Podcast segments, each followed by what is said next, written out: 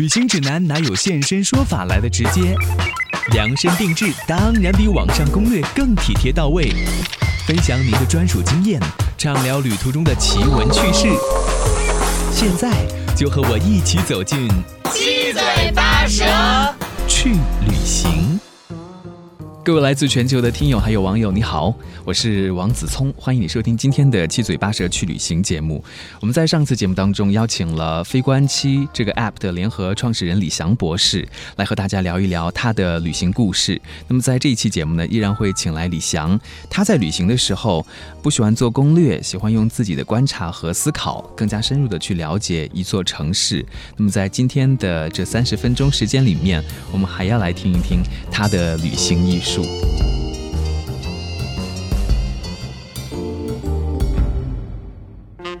大家好，我已经迫不及待的要问向大家问好，欢迎大家呢收听这个节目。啊，欢迎大家收听。那同时呢，我想上次节目我们聊到了一本书，叫《旅行的艺术》。其实这本书里面真的有很多的句子，很多好的可以给大家一些启发的段落，都可以跟大家分享的哈。嗯，对啊，呃，因为这本书呢，我也是经常会去翻看，尤其是在旅行的时候，呃，我的这个旅行包里面一定是带着这本书，因为这本书它能够给我很多很多的启发，而且这本书呢，它从从整个的篇章结构来说也。也是非常的独特。作者呢是通过用名人的眼睛去发现、去感知旅行、感受旅行。呃，所以呢，它里面包括也提到了像什么红宝呀，包括像这个呃福楼拜这些，包括像梵高，他们是怎么样去旅行的？他借用这些名人、大家的大师的眼睛去旅行。所以我。我觉得本身这本书作者的这种立意，或者说作者他的写法就非常的独特，非常的特别。嗯，那比如说在这书里面有一段话我还挺喜欢，他就说，真正珍贵的东西是所见。和所思不是速度，子弹飞得太快并不是好事。一个人如果他的确是个人，走慢点儿也并无害处，因为他的辉煌根本不在于行走，而在于亲身体验。嗯嗯，对对对，因为这本书里面其实像类似的这个句子呢特别的多，然后呢都是我隔段时间都会拿出来要去呃反复的朗读一下，因为我觉得这些朗读这些句子能够让我对自己的这个思想。思想和认识，包括对旅行有一个很好的梳理。来，再分享一段吧。啊，再分享一段。这里面我特想分享的内容实在是太多了。他画了很多的线，而且好几遍了这本书。对对对，所以呢，呃，好，我来跟大家分享这一段吧。比如说，呃，他在这个谈到旅行的时候呢，他就说，旅行的一个危险是我们还没有积累和具备所需要的接受能力，就迫不及待的去观光。而造成时机错误，正如缺乏一条链子将珠子串成项链一样，我们所接纳的新的讯息会变得毫无价值，并且杂乱无章。啊，其实我觉得这段话，呃，我自己其实是特别特别的有深有体会，就是当我们没有足够的储备的时候，比如说我们没有足够的文化的储备、思想的储备、哲学的储备的时候。去旅行的时候，注定我们的旅行一定是一场空。嗯嗯，为什么呢？因为你是看不到，也听不到。啊，有些有些呃，大家可能听的朋友可能会说，我可以看得到呀，可以听得到呀。但是这里我所说的看得到或者听得到。它实际上是一种更深层次的含义，很好玩哦。就上次去柬埔寨的时候，有个地方叫崩壁列，它就是把所有的那些乱石都堆在地上，没有像吴哥窟一样激情很好的修葺的。那旁边就有一个那个大妈，她在那边说了一句话，我当时觉得特别好笑。她说：“不来后悔，来了更后悔。” 呃，所以呢，所以他就。不知道这个这样呈现的方式到底意义在哪里？乱七八糟的，他就觉得有什么好看的呢？嗯，所以我觉得实际上就是同同样的风景、同样的景点或者同样的旅行，大家所感知的是不一样的。而这种不一样，就是源自于它的积累。嗯啊，所以我觉得这刚才我念的这段话，我特别的喜欢，就是因为我觉得德伯顿他很好的说出了一个旅行的真谛和隐藏在旅行背后的一个秘密，其实也不叫秘密，实际上是一个真理吧，至理名言，就是当我们没有积累和没有具备相关的接受能力的时候，就去迫不及待的观光，这种观光一定是徒劳的。多读点书吧，哈。对，多读点书吧。嗯嗯，那像你自己在旅行的时候，不知道有没有对自己有一些要求啊？比如说，有的人他可能会选择不走回头路啊，有的人会要求自己写笔记啊，有的人嗯不拍照啊等等。你有自己什么要求吗？呃，我的要求是我在去一个地方的时候，我要去了解呃，在它的一些这种文化，包括它的宗教、嗯历史。嗯啊、我要了解这些，包括这个地方我去的这个地方有没有什么名人，比如说嗯梵高，或福楼拜啊、或洪堡啊，或阿兰·德伯顿啊，有没有这样的一些大家或者名人？那如果有，我我也会去了解他的 background 嗯啊，然后我会沿着他的足迹去旅行。比如说，我就会呃了解，比如说有阿兰·德伯顿，然后呢，哎，他可能会。再通过一些这种 information 告诉我说他经常会怎么怎么样，怎么怎么怎么样，然后我就会去怎么怎么样，嗯。沿着名人的足迹去旅行。哦，哦。所以你说不做攻略，是说不像我们一般游客，他会去哪些景点安排好时间点，然后去啊，不是不是，做我我攻略这样你的我说的攻略是指其实是文化层面的东西，就是嗯我会刻意的去了解这个地方它的文化、它的历史，呃，然后它的宗教，包括他的名人，然后呢，循着这样的一些足迹。按图索骥吧，然后呢，去展开一个名人之旅啊，嗯就是这个名人是打引号的啊。是嗯。那在旅行的时候，有哪一些地方是你特别感兴趣、特别喜欢去的呀？呃，我觉得我特别喜欢去，或者我一定会去的，嗯呃，比如说，呃，博物馆，是，嗯，然后艺术馆、咖啡厅，呃，然后呢，呃，小型的公共广场，就那种市民广场类似的这种啊，这些地方可能是无论我去到哪个城市，我都一定会去的，因为我觉得这些地方是能够真正代表或者反映当地的历史文化民俗的一些真正的地方。嗯嗯，OK。这样的地方其实真的是需要做一点功课，对才可以看得懂的。对对对，所以是需要积累，就是阿兰德伯顿说的，你必须要有充足的这个准备和呃储备，否则的话，呃，迫不及待的去观光，只能是徒劳无功，只能是一无所获。嗯，那你在旅行的时候会搜集一些什么东西吗？呃，你说的是是是搜集是指是哪方面的东西呢？比如说有人会搜集明信片呐、有的人会搜集一些纪念品啊啊。，OK，I got it，嗯那你对什么东西就比较有偏好？呃，我可能会比较呃喜欢去观看，或者或喜欢去买吧一些这种呃具有，比如说书啊啊、嗯或者一些呃可能可能买书会比较多一些吧啊、嗯就比如说哎，我觉得这本书很好啊，或者怎么样，我就会去买啊。嗯呃，至于这个纪念品的话呢，有特色的纪念品我也通常会买买一点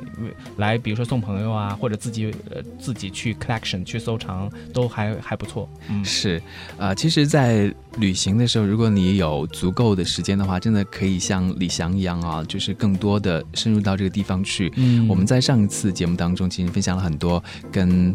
你在香港念书的时候有关的一些体验，嗯还有去加拿大。其实美国那段嗯旅行故事，学习的那两年对你来说也是非常珍贵的。对那是你第一次去美国，对吧？啊，对，那是第一次去美国。嗯嗯但是因为在美国的时候呢，呃，这个学习的任务非常非常的重、嗯啊。OK，呃，大部分的时间我都是需要在 library，然后去这个。呃，reading，然后 writing，呃，要做这样的一些功课，然后呢，要准备上课，呃，上课的一些这种，呃，debate discussion and anything else，呃，所以呢，通常呢，我都只有在这个 summer 的时候有有机会出去旅行啊。那因为我是在西海岸，是在 L A，呃，那我在暑假的时候就去了东海岸。啊，去这个纽约这边，包括华盛顿啊，然后去旅游啊，呃，那我觉得在美国，其实我最喜欢的城市啊，除了 L A 之外呢，是这个 D C，就是呃华盛顿啊。那我觉得华盛顿呢，它虽然是一个首都，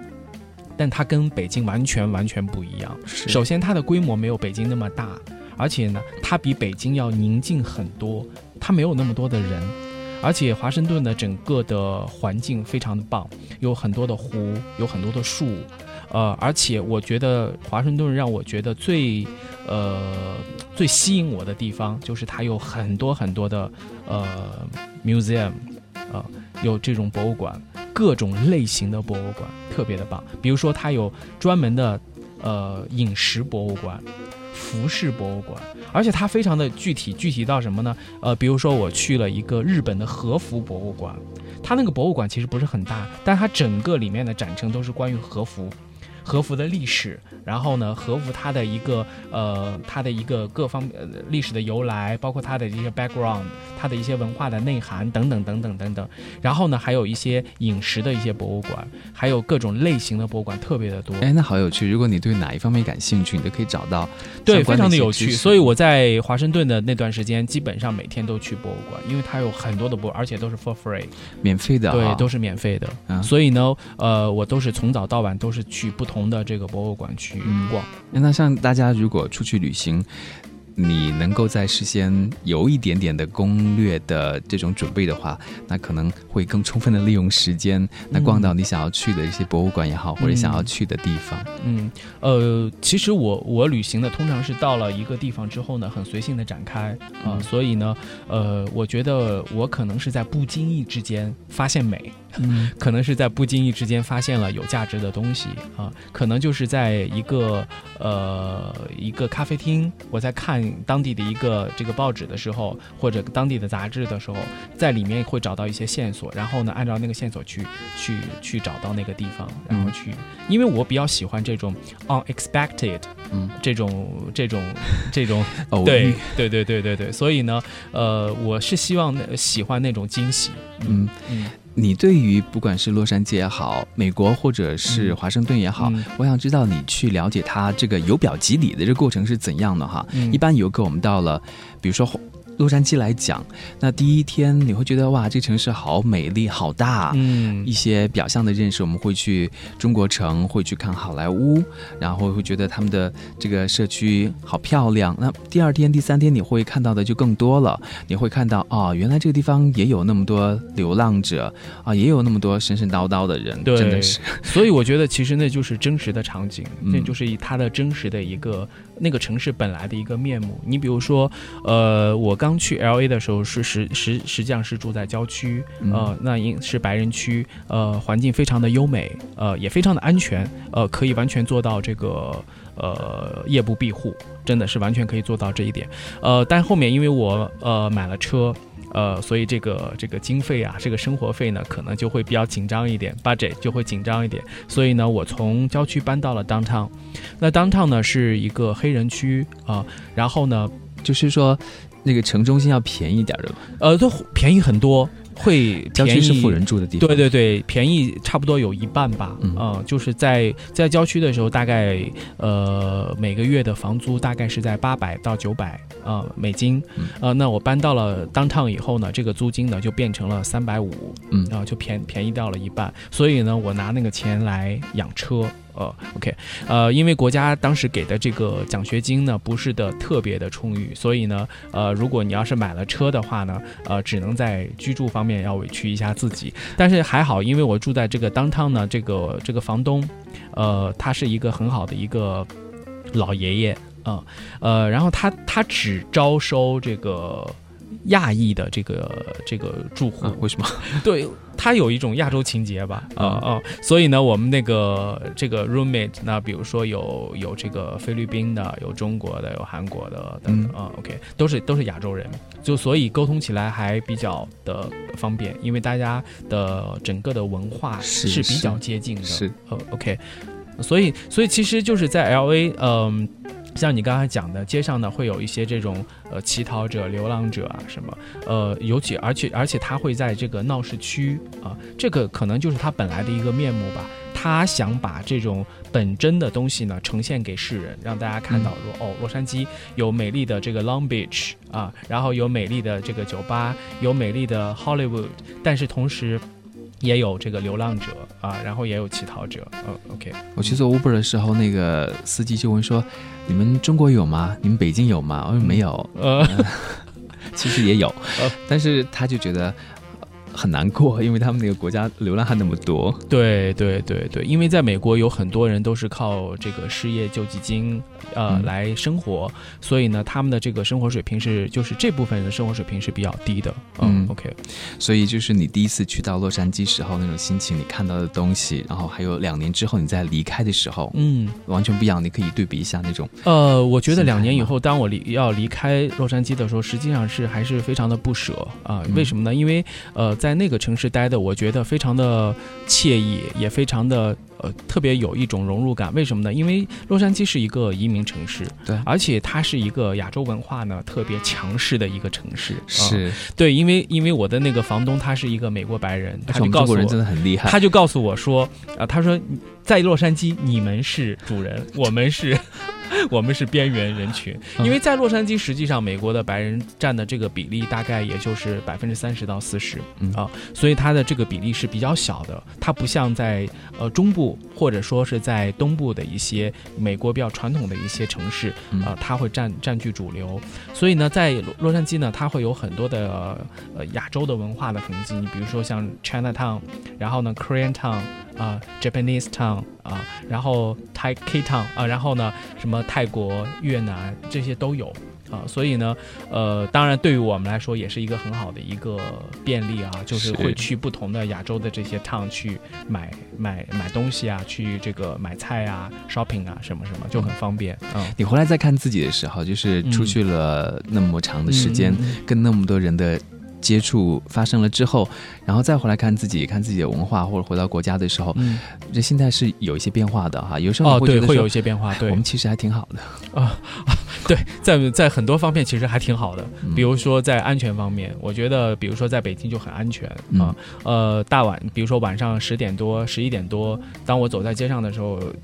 呃，不会太去担心这个人身安全的问题啊，但是在在 L A 的时候，基本上晚上八点多以后，基本上就很少出门啊。要出门的话，也是结伴而行。嗯，对，就是有了这样的对比之后，对自己才会有更深刻的认识。对对对，才会更了解自己。那像刚才我们在节目当中一直在讲哈，呃，旅行的时候你对于文化是很感兴趣的，包括你去旅行的时候，你会除了博物馆以外，你还会去教堂嘛？你说对他们的这这些建筑也很感兴趣。对对，对呃，因为呃，在洛杉矶的时候，呃，其实。这个其实是我在香港的时候，因为我去的是一个宗教学校啊，所以呢，这个去这个 church 它是一种 routine，OK，每个星期，对对对，每个星期呢都要去那个 Bible study 啊，所以呢，其实也给我一个近距离去了解这个西方宗教的一个机会。呃，其实呃，我们当时就开玩笑啊，其实很多中国学生去参加这个 Bible study 的目的其实特别简单，他不是去 Bible study，他是为了吃免费的那个午饭，因为。通常呢，交朋友，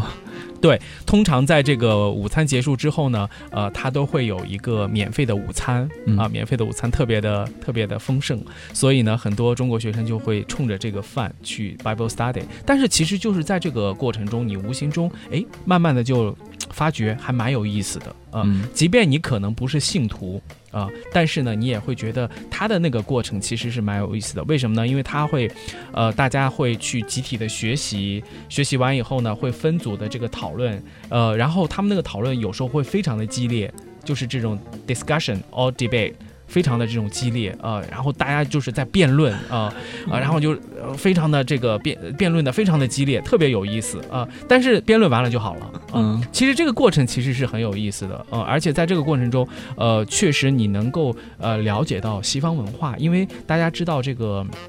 在西方国家，这个基督教它是一个呃一个基础的一个信仰嘛，就很多人都信奉这个基督教，所以呢，呃。对于基督教的这个了解，对于宗教的了解，能够很好的帮助了解这个国家。你比如说像美国、英国啊，包括香港啊，因为香港也有很多人信这个基督教，因为它也有专门的基督教学校。嗯，OK，哎，对我就是觉得说你。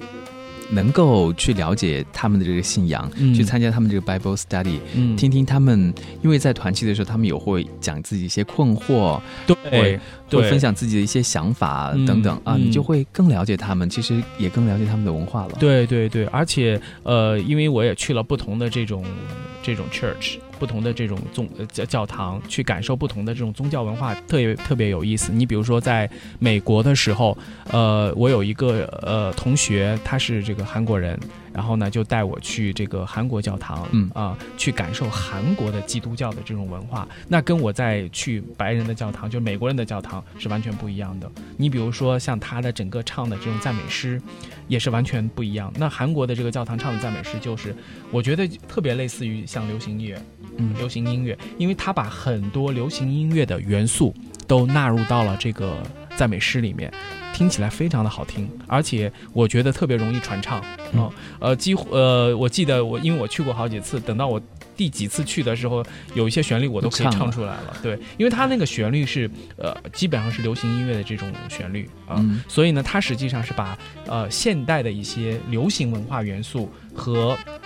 宗教文化融融合在一起。那它的目的是什么呢？能够让年轻人更好的去接受，嗯也能够吸引更多的年轻人来信信这个宗教嗯啊，就是这样。所以，因为我当时跟他们交流过，就就是他们是希望能够有更多的年轻人来加入到宗教的这个团队里面，队队伍里面来。嗯嗯，，OK，像我们去欧洲旅行或者去美国旅行的时候，嗯有的时候。大部分时间你可能都是看不同的一些建筑、宗教的一些建筑等等，了解一下这些知识，嗯，对你的旅行还是特别有帮助的。对对对，是的，嗯像你除了对文化很感兴趣，对人也很感兴趣嘛，对吧？你坐在呃那个海滩边。一个下午就是看不同的人。对，很浪漫哈。那对于这个人的观察的话，比较有意思。那你去了这么多地方，你可不可以从你的角度，就是来对比一下不同国家的人，比如说东南亚的，比如说美国的，嗯比如说加拿大的等等。那不同地方的人，他们有一些什么不同的特质啊？怎么样在旅行的过程当中，更好的就是跟当地人发生互动呢？呃，我觉得这是一个特别有意思的话题啊。其实，因为人呢本身就是一个最复杂的一个动物嘛，对啊，因为他有思想啊、有意识啊，然后同时他也有情怀。那不同的地方的这个人，呃，我觉得其实最典型的一个地方，我觉得应该是两个，就是呃，我觉得哈，就是最 international 的两个城市，一个是香港，一个就是纽约啊。嗯因为我觉得纽约真的是一个世界大都会，因为在纽约，尤其是在 Manhattan，呃，你可以看，可以发现，或者说你能够观察到来自全世界各个地方的人。啊，就是呃，有有亚洲人、非洲人、美洲人、欧洲人等等等等等，有很多的人。然后大家都讲着不同的语言啊、不同的肤色，呃，但是呢，都在曼哈顿这个地方，呃，大家呢都在那里生活、工作、啊、旅游、购物啊。那我也有接触过。呃，不同国家的人了，比如说亚洲人啊，什么韩国人、日本人啊，然后泰国人、越南人，呃，也也有欧洲人，像法国人、意大利人、德国人、英国人啊，包括美国人啊。当然，大家呢，因为成长于不同的文化，来自于不同的文化背景，而且呢，有很多人是来自于不同的宗教背景，对所以呢，大家呢，在整个的待人接物、处事，包括他的一些性格，都是不同的啊、那我觉得这些接触呢，呃，human contacts 也是给我很多的一些帮助，能够让我能够更好的去了解不同文化之下不同的人他的一些行为的一些特征，啊呃，也能够让我更好的和不同文化的人去打交道，啊。呃，因为其实你接触的人比较多的时候呢，你自己就会去总结一些很多的一些这种 items 啊、去这个 secret，然后这个 means，然后呢去更好的和和别人这个交往，嗯有时候，比如说我们出去旅行或者接触其他国家的人的时候，嗯，最开始你希望跟别人打成一片啊，嗯有时候你会有点迷失掉自己，呃，但其实我觉得怎么样跟当地人更好的互动，就是把自己做好就好了。其实他们就会彼此互相的尊重啊。呃，我觉得可能是首先的一个前提就是一个彼此的一个互相的一个尊重吧，互相，因为我觉得这个是最重要的一个前提，因为大家在很多的一些问题的一些看法上面，或者处理问题的一些方法方面都是不一样的。呃，为什么呢？因为大家的价值观是不一样的。嗯，然后有成长于不同的这种文化的背景，然后呢，还有宗教背景这样的诸多的因素叠加在一起，所以呢，我觉得首先是互相的一种尊重啊，就是彼此之间的尊重，然后呢，彼此之间的互相的理解啊，呃，才能够比较好的去和谐的共处。你比如说像我在美国的这个后呃住在我们的这个呃这个租的这个房大的这个 house 里面，有不同的这个人住在里面，那大家可可能要 share 这个嗯这个 kitchen 啊，然后呢这个 restroom 啊，然后呃还有这个要去看这个电视啊，你比如说要去大家都 share 一台电视机，那这个时候呢，其实有时候。呃，难免会有一些矛盾，因为大家的生活方式是不一样的。是呃，OK。但是呢，你要首先首先要自己要退一步，就是这这不是自己的国家，也不是自己家，所以你不能完全很随性的说我想要干嘛就干嘛。嗯。所以很多时候你要考虑一下别人的一个感受。呃，当你让一步的时候，你会发现对方会让两步。嗯啊，所以其实我觉得，首先就是一种彼此的一种尊重啊，我觉得是很重要的。嗯，哦，我们节目还有一点时间啊，在今天的三十分钟里面呢，李翔跟大家分享了自己对旅行的一些看法还有认识，同时也给大家带了一本书，叫《旅行的艺术》，阿兰·德波顿所写的，里面有很多的一些经典的句子，对对句子，对。比如说还有一句叫做：“如果这个世界不公平或让人无法理解，那么壮阔的景致会提示我们，世界本来就是这样子的，没什么好大惊小怪的。”对对对对。除了这本书以外，你还会给大家推荐什么可以在就是旅行的过程当中阅读的一些书吗？呃，我觉得因为这本书是最最最相关的，为什么呢？因为它就叫旅行的艺术啊。那其实呃还有很多的书，呃，不见得说是跟旅行相关的，但是我觉得就像我刚才讲的，呃，阿兰德波顿讲的，呃，在旅行之前我们要做的一件事情是让自己做好准备。那怎么样去做好准备呢？我们要去广泛的涉猎各方面的知识和储备。呃，你比如说，我们可能要广泛的去涉猎一些哲学、呃，艺术、宗教。文学、历史、地理各方面的这些书，所以这些书呢，你看似跟旅行没有关系，但是呢，它能够让帮助你做好一个知识的储备，以以至于以便于你的旅行不会徒劳无功。嗯嗯，因为有的大师他真的是对某一个地方的解释是非常详细，他可以把这个脉络告诉你。比如说我在去柬埔寨之前，那就看一下蒋勋老师讲那个吴哥窟之美，我就觉得对对对对，去了之后还真的是嗯。可以跟一般的游客就这么拍两张照片，怎么是完全不一样的？对对，而且会觉得很有意思，非常有意思。因为你看了这样的这个文章，它其实是一种醍醐灌顶的作用，能够帮助你发现，实际上它是让你打开你发现美的眼睛，嗯，让你看到的那个东西更加有质感，更加有内涵。嗯嗯，好，那如果让你再推荐几个就是你比较喜欢的旅游目的地的话，你会推荐哪些地方？呃，目的地的话，我觉得洛杉矶是一个，是，然后还有这个呃西班牙啊，西班牙这个国家哈，然后呢，像这个罗马。啊，我觉得意大利哈，对对对，意大利其实意大利很多地方都可以去，比如说像罗马、米兰啊，这些都都是可以去的。呃，还有一个就是我觉得就是北欧的国家其实特别好嗯，也是呃建议大家可以去走一走的。但是不要忘了在去之前要做一些功课，对，要做一些文化的功课。嗯嗯嗯，我觉得这个很重要。好，我们今天再次的谢谢李翔来到节目当中。OK，谢谢谢谢谢谢 Danny 啊，跟大家分享了这么多，也谢谢。通过飞观七这个 app 在收看我们今天这一个小时直播的朋友们，那我们的节目呢，在下个星期嗯会在国际广播电台环球旅游广播上面跟大家再次进行分享。谢谢大家。那感谢 Danny 能够给这样一个机会，让这个飞观七和 CR 有一个亲密的接触。嗯啊，希望能够以后有更多的这个机会，大家一起来分享。没问题。OK，拜拜，拜拜。